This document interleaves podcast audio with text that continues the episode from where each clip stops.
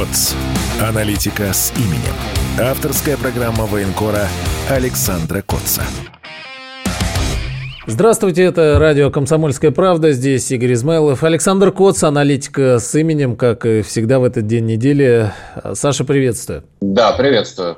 Друзья, ну что, свершилось. Разрешите похвастать. У меня вышла книга, которая называется «500 дней поражений и побед». Это книга, естественно, об СВО, о событиях, которые начались а, для меня 19 февраля прошлого года. Я приехал в Донецк за несколько дней до ее начала. И, собственно, вот с этих дней, которые предшествовали объявлению специальной военной операции, начинается повествование этой книги. Это такой путеводитель э, по дорогам войны, путеводитель географический, книга построена географически, потому что ну, разрешите еще раз похвастать, э, наверное, нет ни одного журналиста э, с такой географией по СВО, как у меня, потому что я работал в Киевской области, потом в Харьковской области, в ЛНР, в ДНР, в Херсонской области, в самом Херсоне и в Запорожье. То есть фактически объехал все точки нашей специальной военной операции, причем заставал самые трагичные и самые исторические события в той или иной географической точке. И книга структурирована именно по географии. А, собственно, начинается как раз а, с Донецка, затем идет Киев, затем Изюм, ну и далее а, по списку есть даже карта, что называется, отчета моей командировки с флажками населенных пунктов, где мне за эти полтора года удалось побывать. Э, писал я ее как раз летом, когда а, мы подходили к дате 500 э, дней конфликта, не успел к, к, к этой дате, хотел успеть к другой дате, потому что книгу я а, посвятил а, ушедшему от нас в прошлом году главному редактору «Комсомольской правды» Владимиру Николаевичу Сунгоркину.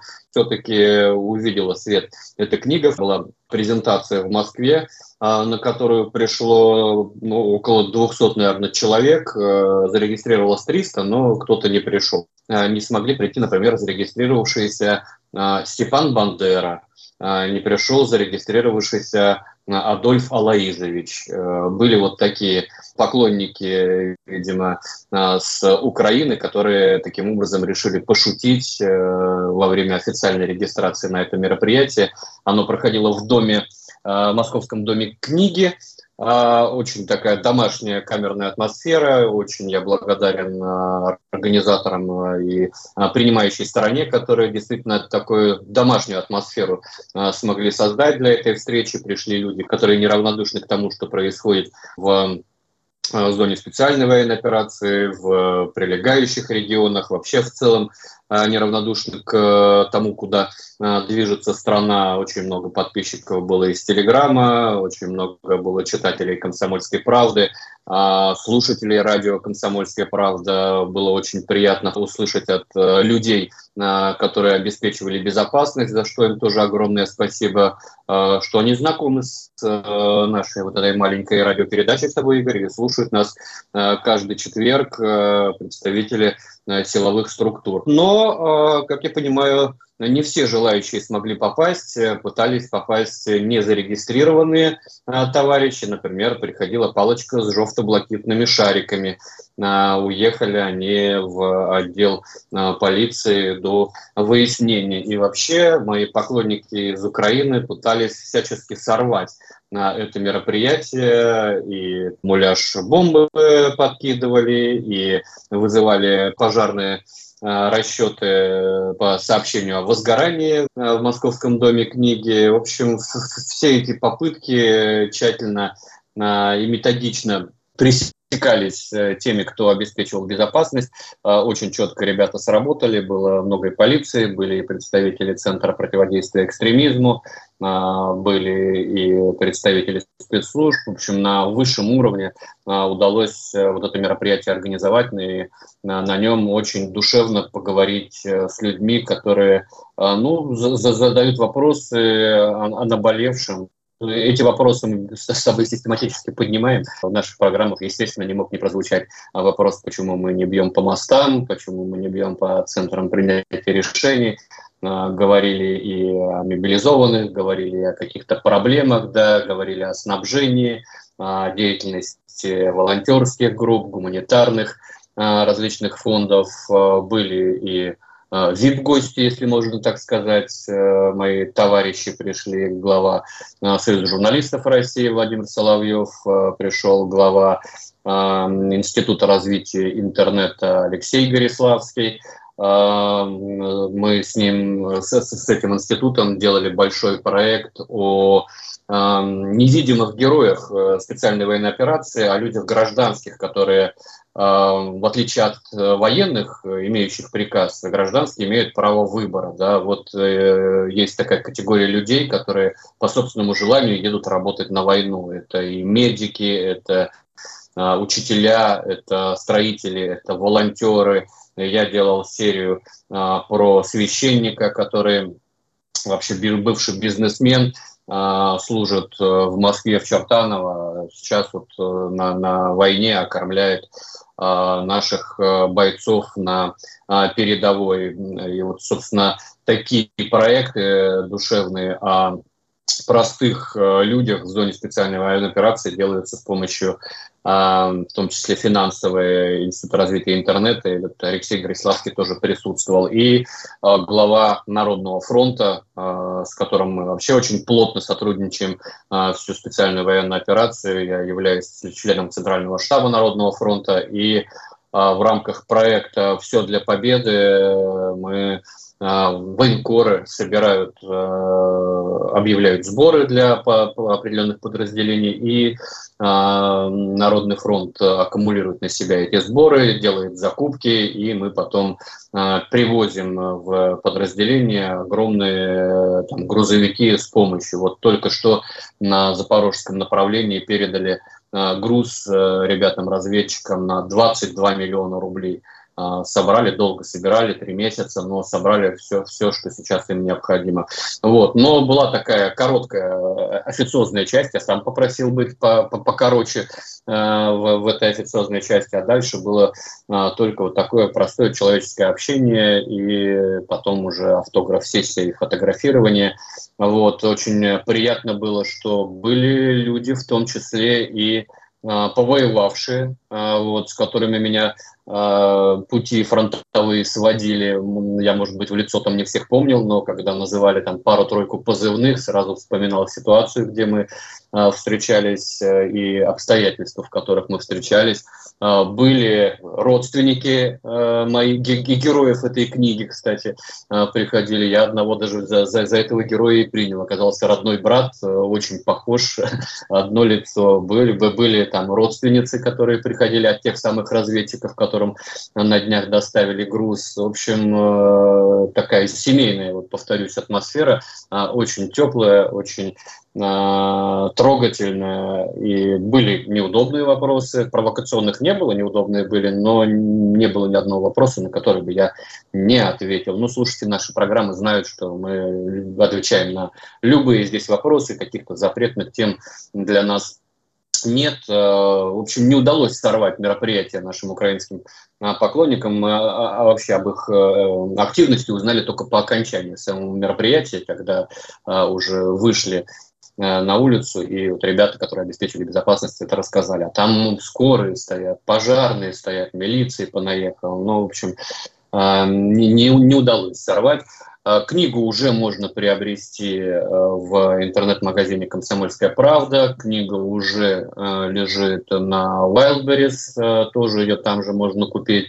А, книга уже есть в Московском доме книги, будет в других книжных магазинах, на других маркетплейсах. Я обязательно обязательно опубликую в соцсетях все, все площадки, на которых можно ее будет приобрести. Э, в первый день, кстати, вот на этой встрече было куплено 127 книг. Э, говорят, что ну, для такого рода литературы, я не знаю, литературы, публицистики, это, это чуть ли не рекорд в МДК. Вот, поэтому я благодарю всех, кто пришел. Э, вчера, всех, кто задал вопросы, всех, кто просто послушал, что я э, рассказывал, всех, кто купил книгу или еще купит, и, и не купил тоже, но было очень здорово пообщаться. Зав... Э, было очень здорово пообщаться, вот, поэтому пожалуйста, заходите на магазины, маркетплейсы, покупайте.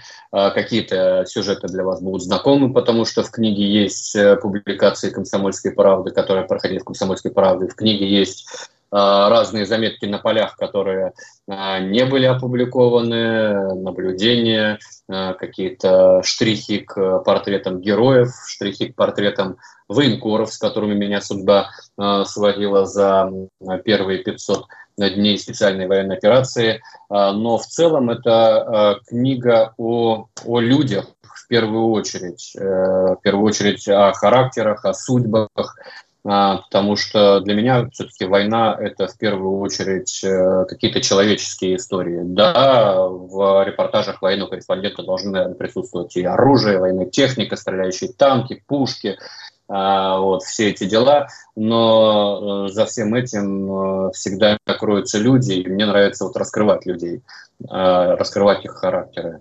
Я сейчас смотрю, и на онлайн-книжных площадках уже книга появилась. Александр Коц, аналитик с именем. Продолжим через пару минут. Радио «Комсомольская правда» представляет уникальный проект. Аудиокнигу Дмитрия Стешина «Священная военная операция». Год СВО. День за днем.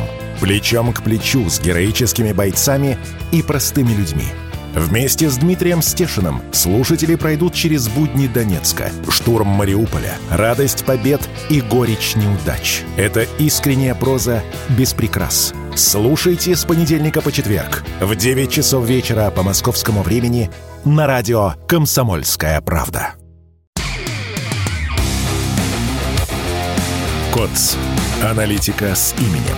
Авторская программа военкора Александра Котца. Александр Коц, аналитика с именем. Мы продолжаем. Саш, я смотрю аннотацию книги «500 дней поражений и побед. Хроника СВО глазами военкора» Александра Коца. Мы говорим о книге, а, которая была представлена в Москве и в Санкт-Петербурге, да, и в других городах будет представлена.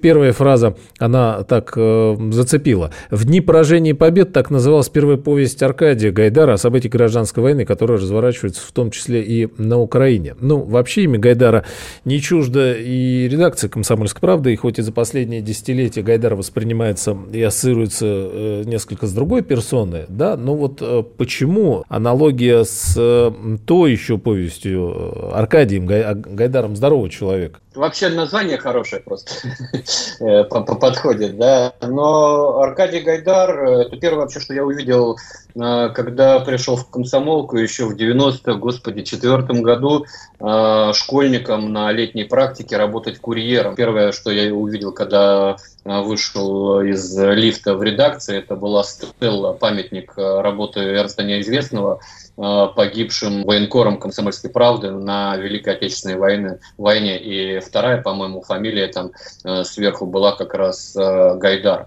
Ну, ну наверное, какое-то такое, такая перекличка да, с военкорами прошлого, до которого нам, конечно, расти-расти, но вот так чуть-чуть приблизиться, конечно, к, к ним, это для автора, для журналиста, безусловно, лестно. Мое поколение, оно росло на советской военной прозе, на советских военных фильмах.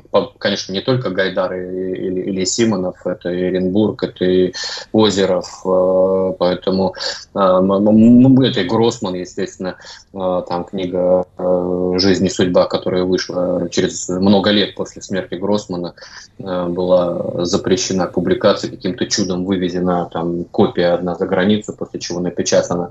Когда сегодня я работаю в зоне специальной военной операции, передо мной всплывают те же самые архетипы, те же самые э, типажи, что и в советских фильмах, и в советских книгах, э, и, и быт там э, блиндажный, он же ничем не изменился э, за 80 лет. Те, те же самые окопы, те же самые землянки, э, те же самые буржуйки. Ну, понятно, появились какие-то технические э, возможности, появилось электричество, генераторы, связь, э, хотя полевые телефоны до сих пор присутствуют, которые вот просто по проводку, да, как, как наши деды, прадеды, как вот в фильмах мы видели, крутилка вот этот тапик, да, вот, а, а, такие телефоны до сих пор есть, самая надежная связь, непрослушиваемая.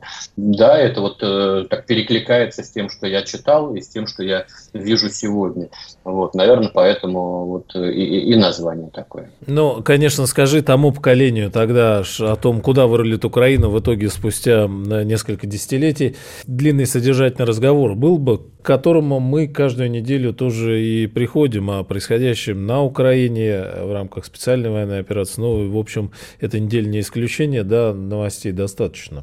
Да, да, новостей достаточно, и не только с Украины, но начнем, конечно, с нее. По оперативке, наверное, немножко пройдемся, потому что очень серьезно активизировались боевые действия на Запорожском фронте, в частности, в районе Работина, а, Вербова. Там для меня, честно говоря, неожиданно мы перешли в наступление. Ну, не сказать, что это прям наступление, но э, это попытка отбить наши утраченные позиции, и эта попытка стала ну, таким сюрпризом для а, украинских подразделений, потому что мы вплотную приблизились к их передней линии, даже на каком-то участке а, смогли прорвать эту переднюю линию. Сейчас а, работает артиллерия, а, очень ждут ребята там помощи от а, реактивных систем залпового огня, огня от а, летчиков, которые работают планирующими боеприпасами. Очень хорошо себя показывают эти старые-старые а, советские бомбы, к которым приделали а, модные современные штуковины, позволяющие не просто падать, а планировать к цели, причем точечно планировать к цели. Очень здорово применяются эти боеприпасы на Днепре. А, по правому берегу. И вот э, по, в районе Клещеевки тоже применялись э, эти боеприпасы. Но вообще э, видно, что постепенно, постепенно наша промышленность выходит в такой серьезный уровень, когда войска поставляется именно то, что сейчас надо. Например, в последнее время участилось применение русского Хаймерса Торнадо-С. Система Торнадо-С – это Э, РСЗО, реактивный снаряд со спутниковым наведением, и мы видим, что ими бьют по тылам противника. Э, были кадры объективного контроля от Министерства обороны, где накрывается группа пехоты, которая находится в поле, в чистом поле, там чуть ли не то ли построение, то ли они там за баландой в очередь встали к какой-то палатке. То есть видно, что абсолютно непуганные люди, которые на себе, э, по крайней мере в этом районе, никакого огневого воздействия не испытывали. И тут бамс прилетает, и такой разлет осколков, который не оставляет никаких шансов. И это все видно с беспилотника, а это говорит о том, что помимо того, что мы э, применять начинаем вот эти русские хаймерсы, которые э, американские хаймерсы по дальности значительно превосходят. У нас, по-моему, до 120 километров э, эти реактивные снаряды летают. А вот. А помимо этого у нас еще так далеко, оказывается, разведывательные беспилотники могут залетать. А, чтобы снимать этот объективный контроль, поэтому вот это, это не может не радовать, особенно на фоне того, что помощь Украине как-то резко, резко начинает а, сворачиваться. Ну, по крайней мере, в ближайшие 45 дней американцы никакой помощи денежной выделять им не будет. А это значит, что а, не только военные там останутся без, без денег, но и бюджетники. И тут выяснилось, что, оказывается, а, чиновники украинские и бюджетники, там, учителя, они все получают зарплату от американцев, то есть э, на деньги, на ту помощь, а, которую перечисляют из-за океана. Ну, понятно, что... В прямом смысле из Госдепа. Тот случай. Это очень красноречиво говорит об украинском суверенитете. Вот. Но вернемся к тому, что происходит на а, передовой. В Клещеевке очень, э, очень жарко. Противник э, пытается пробить вот эту линию обороны, которая проходит восточнее населенного пункта по железной дороге. И прямо вот по всей линии а, от Андреевки до Клещеевки э, мясные штурмы предпринимал. Сейчас тактику поменял. Сейчас они передний край, наш передний край стоят, стараются просто выбивать артиллерию, просто перемалывать артиллерии и FPV-дронами и всем, что у них есть. И если а, под давлением а, вот этого артиллерийского воздействия а, мы вынуждены отводить людей, чтобы они не погибли, а они занимают эти позиции. Тут вступает, естественно, наша артиллерия, выбивает уже их, мы возвращаемся на эти позиции. Вот идет вот такое бадание, в котором Украина теряет огромное количество людей, Э, пленные говорят, что в окопах буквально стоят на телах э, своих побратимов, потому что эвакуации нет. Но и, конечно, там рельеф такой, что наступать им очень сложно, потому что им приходится идти в горку, а там они становятся э, хорошей мишенью для нашей артиллерии. Вот, поэтому здесь э, продолжаются такие тяжелые бадания. Ну и, конечно, новость просто поразительная, как э, украинцы высаживали десант в Крыму в районе Оленевки. Прекрасное место, я отдыхал там пару раз. Э, песчаный пляж от горизонта до горизонта, красивое чистое море, если нет шторма, отсутствие цивилизации. В общем, такое самое то место для высаживания элиты – Э, украинских войск, спецназа, э, главного управления разведки, э, которые фиксировали свои действия на камеру беспилотника, высаживались ночью. Радостно то, что мы первые сообщили об этом. Обычно мы там, начинаем отвечать на чьи-то заявления из Украины или из океана. Тут мы на упреждение сыграли. Министерство обороны с утра заявило о том, что была пресечена попытка высадки там есть сообщение о 13 убитых э, диверсантах. Одного взяли в плен, как сообщила Федеральная служба безопасности. А, вот, он говорит, что он солдат, бывший шахтер, а, боец э, части А0336. К этой части, кстати, приписан батальон нацистов э, «Кракен». Вот, тут появлялась информация, Запрещенный что в России, пленный... да, тоже, как, да, как, и все они. Тут. Тут, э, тут появлялась информация, что э, пленный это не солдат, а целый там подполковник э, ГУР, но на самом деле там просто такое вне, внешнее сходство есть. На самом деле это два разных человека. Подполковника, к сожалению, в этой группе не было. Но вот этому товарищу повезло, он попал в плен и останется жить. Так у него спрашивают, а какая у вас была задача? Во сколько было человек? 16. Вот вы 16 хотелось нецензурно сказать, 16 дебилов. Вы для чего сюда приплыли на скутерах? Вам нравится кататься или что? Мы приплыли, чтобы провести фотосессию, как мы разворачиваем флаг а, на крымской земле. Слушайте, то есть Киев посылает элиту а, своего спецназа для того, чтобы они провели фотосессию. Посылает на потенциально а, суицидальную операцию. И для 13 человек она вот таковой и закончилась. Самое интересное, что э, ГУР в ответ на это опубликовал видео, э, в котором действительно они причаливают к берегу, разворачивают флаг, демонстрируют, говорят что-то для них важное, э, вот, э, и, и, значит, миссия закончена. Но э, после того, как э, в России показали э, пленного, они были вынуждены признать, да, был тяжелый бой, мы покосили много москалей, к сожалению, сами тоже понесли потери, но эти потери несоизмеримы с теми потерями, которые понес враг. Александр Коц, аналитика с именем. Продолжим сразу после новостей. Премьера на радио «Комсомольская правда». Фридрих Шоу. В главной роли Мадана Фридрихсон. При участии агентов Кремля и других хороших людей – Автор сценария «Здравый смысл». Режиссер, увы, не Михалков. Слушайте с понедельника по среду в 6 часов вечера по московскому времени. КОЦ. Аналитика с именем. Авторская программа военкора Александра Котца. Это радио «Комсомольская правда». Здесь Игорь Измайлов. Как и всегда в это время, этот день недели. Александр Коц, аналитика с именем. Трансляция видео в группе «Радио «Комсомольская правда» ВКонтакте. Заходите, подписывайтесь. Саш, мы говорили об Украине, да, и вылазки довольно странной вот этой диверсионно-разведывательной группы. Да, а, и вот продемонстрировали они ГУР в ответ на заявление ФСБ, на видео с пленным, признали, признали свои потери, сказали, что потери у россиян несоизмеримо больше. Видео почему-то боя они не продемонстрировали, хотя, а, судя по кадрам с их беспилотника, он имел возможность этот бой заснять, ну, не знаю, может быть, попозже а, выложат. Они любят такие пролонгированные информационные атаки. Э, чтобы в, рукаве всегда какой-то козырь оставался, посмотрим. Вот. Но флаг этот, который они демонстрировали, э, в итоге оказался у наших силовиков. Его фотография уже э, выложена в соцсетях, поэтому, видимо, просто ждали, пока они высадятся, заманили в какую-то засаду и там методично перещелкали. Еще бы нам, конечно, тела показали, но там у силовиков свои а, резоны показывают, не показывают, может, изучают э, там, кто, кто, кто есть кто.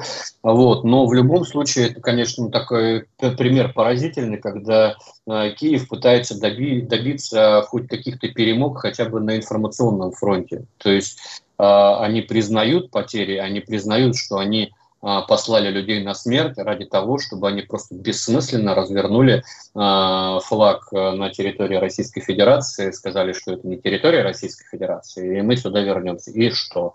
А, что, что вот, э, с, вот с, с этой акцией? Потеряли людей, опозорились. Э, ну, ну, даже если бы они все вернулись живыми и здоровыми, развернули флаг на, на, на на территории противника. Ну, не знаю, сомнительное такое, такое применение Э, подразделение спецназначения, которое э, должно теоретически там, э, не знаю, уничтожать какие-то вражеские объекты на территории противника, вместо того, чтобы проводить фотосессии. Кстати, вот тот, тот пресловутый рейд РДК, запрещенного в Российской Федерации в, на Белгородчине, если мы вспомним, носил ту, же, да, носил, носил ту же самую цель преследовал. То есть э, не, не было цели зайти, там, уничтожить какой-то военный объект, уничтожить э, какого-то высокопоставленного российского военачальника или еще что-то. Была задача зайти э, и пофоткаться возле почтанта. Ну вот э, какие-то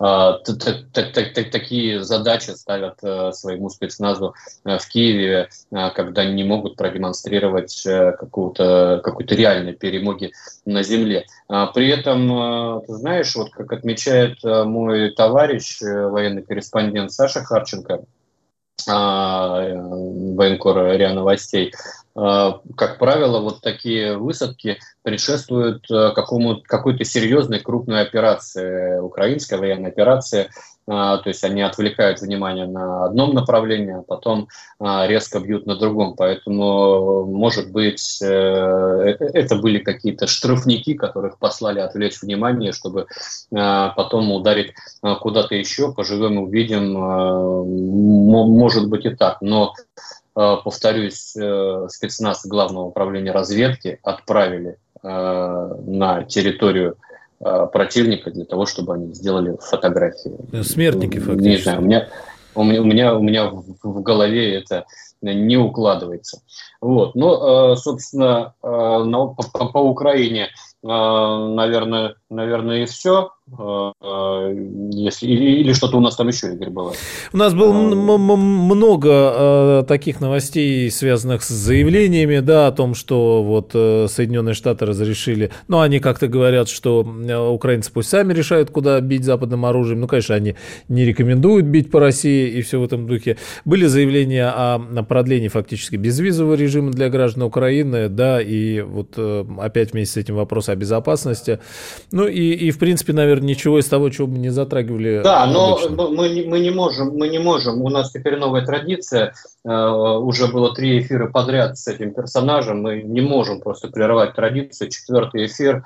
Э, Сара Эштон Черила, трансгендер э, из американский трансгендер, которого уволили и с должности спикера территориальных сил ВСУ, вернулась, вернулась в эфир и сделала заявление. Оно возвращается на должность спикера, а, и оно собирается писать книгу о, о борьбе героического украинского народа против э, москальских э, оккупантов. Вот э, порадуемся этой новости. Все-таки Э, лицо э, украинских войск восстановлено в должности, теперь оно приобрело прежний вид э, трансгендерный.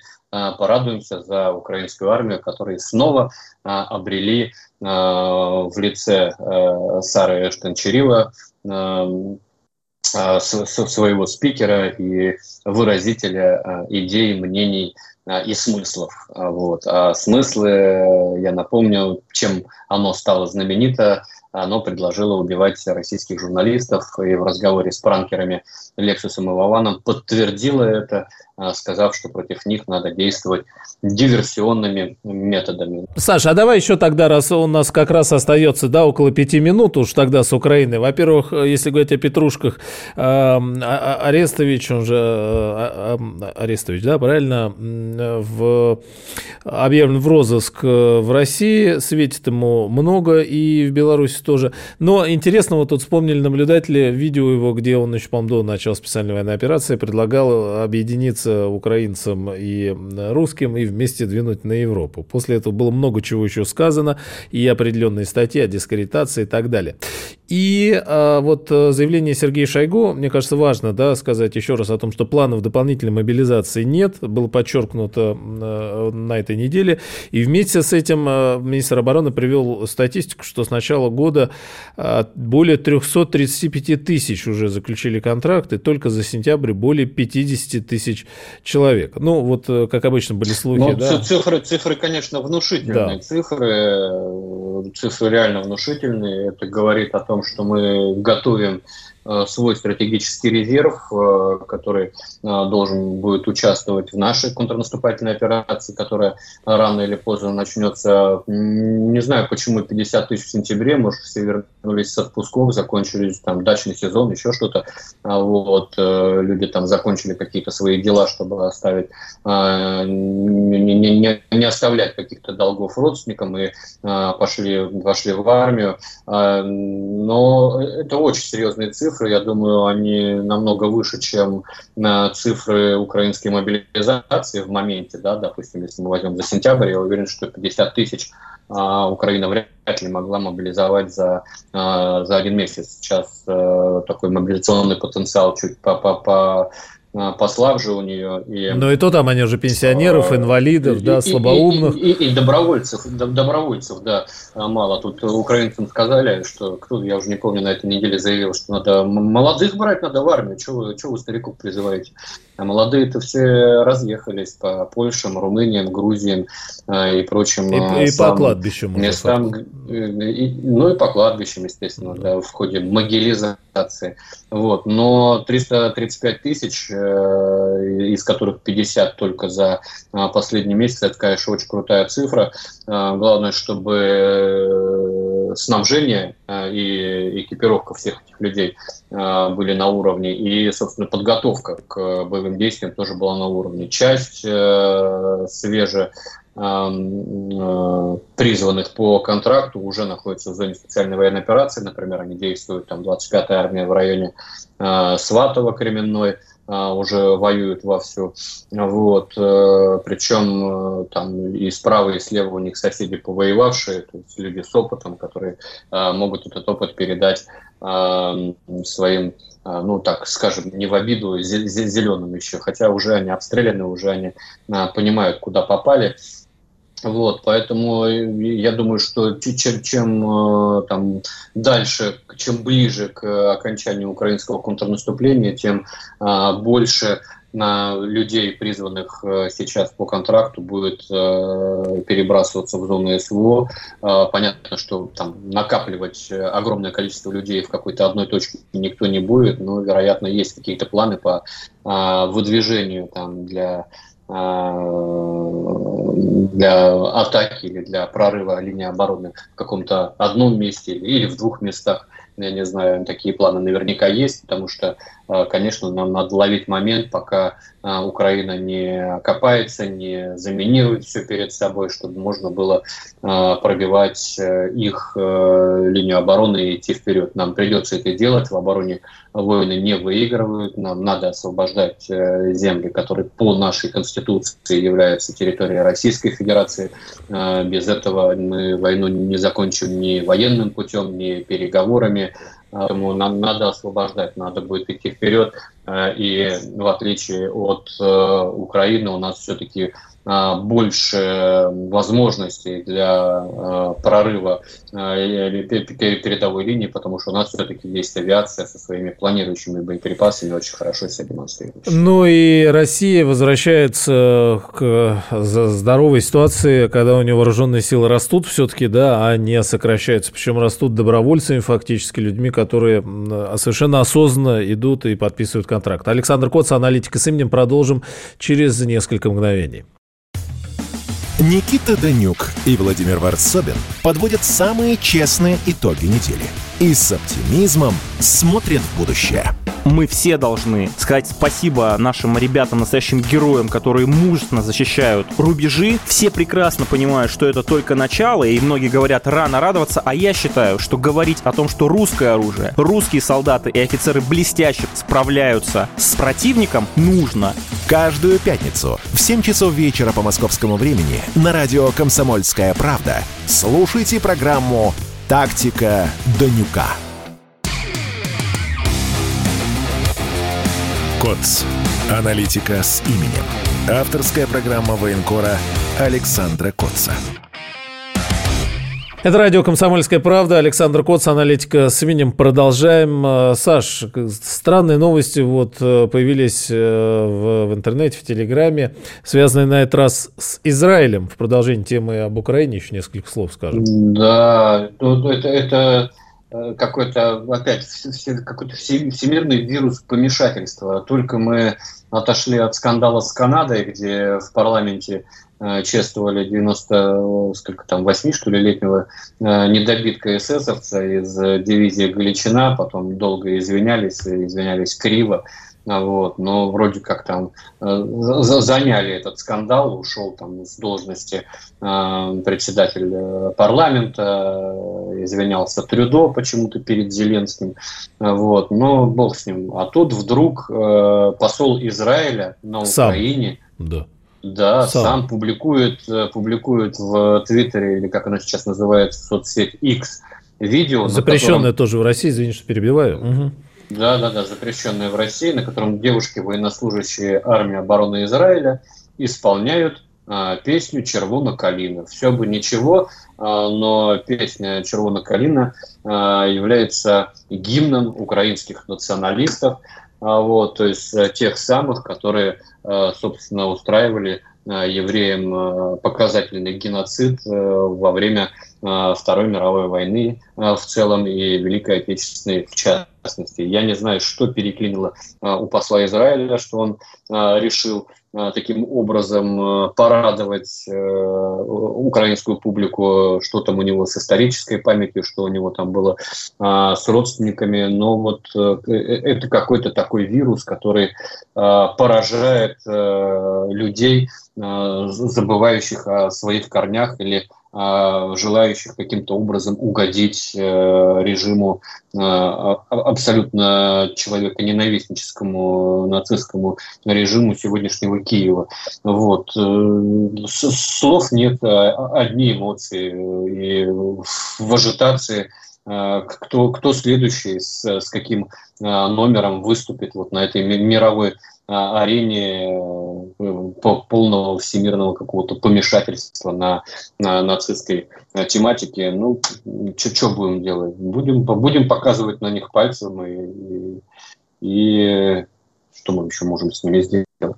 Давай дальше переходить. На этой, на этой неделе, конечно, знаковое событие произошло в Армении.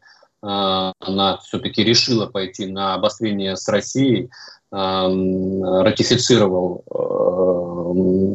во вторник э, Римский статут Международного уголовного суда парламент Армении, а это грозит очень серьезными последствиями взаимодействия Еревана и Москвы. Начнем с того, что Международный уголовный суд выдал ордеры на арест э, президента России и российского детского омбудсмена. А это значит, что если они вдруг э, приедут в Армению, их там обязаны будут э, задержать и передать в Международный уголовный суд. Там какое-то у них дело в МУСе э, по похищению украинских детей, в общем, какая-то залипуха такая. Вот по этому делу э, наши высшие чиновники объявлены в розыск. В Ереване, конечно, скажут, что этот процесс был запущен, процесс ратификации еще до выдачи ордеров на арест Владимира Путина.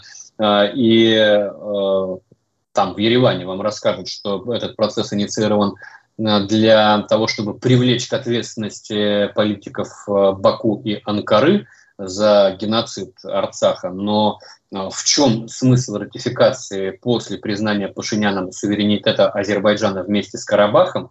Его полной потери, я не понимаю, потому что э, вероятность преследования Алиева и Эрдогана, и до этого-то она была мизерная, а теперь она такая необходимость, она нулевая, меньше, чем нулевая. Ну, разве что если там какой-то, э, какая-то атмосфера геополитическая не, не создастся для этого, Международный уголовный суд э, известен принятием своих э, конъюнктурных решений. Но Азербайджан с точки зрения международного права и с точки зрения официального Еревана действовал на своей территории.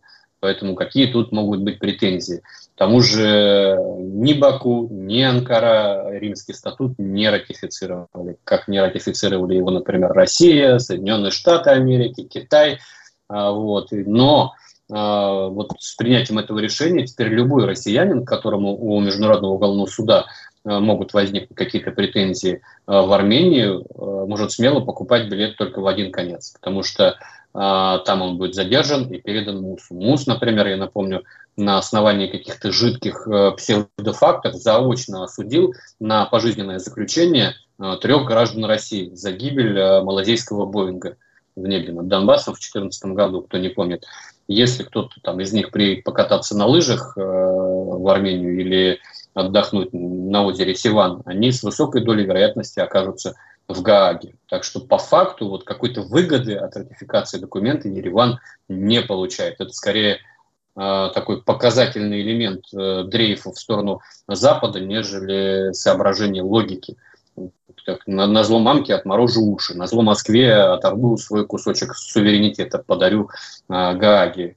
Вот. Но голосование-то еще одну штуку показало. Да? Мы сейчас видим, что в Армении э, идут протестные акции, оппозиция выступает, а вот, э, люди призывают э, свергнуть режим, а, беженцы несчастные эти из Арцаха, вот, вот где настоящая человеческая трагедия, смотришь на фотографии, прям э, зубы скрипят. Вот. Но вот за это решение, явно антироссийское, проголосовали 60 депутатов. Ну, понятно, что это правящая партия. А, оппозиционные партии 22 голоса против, но несопоставимые, да, а, категории весовые.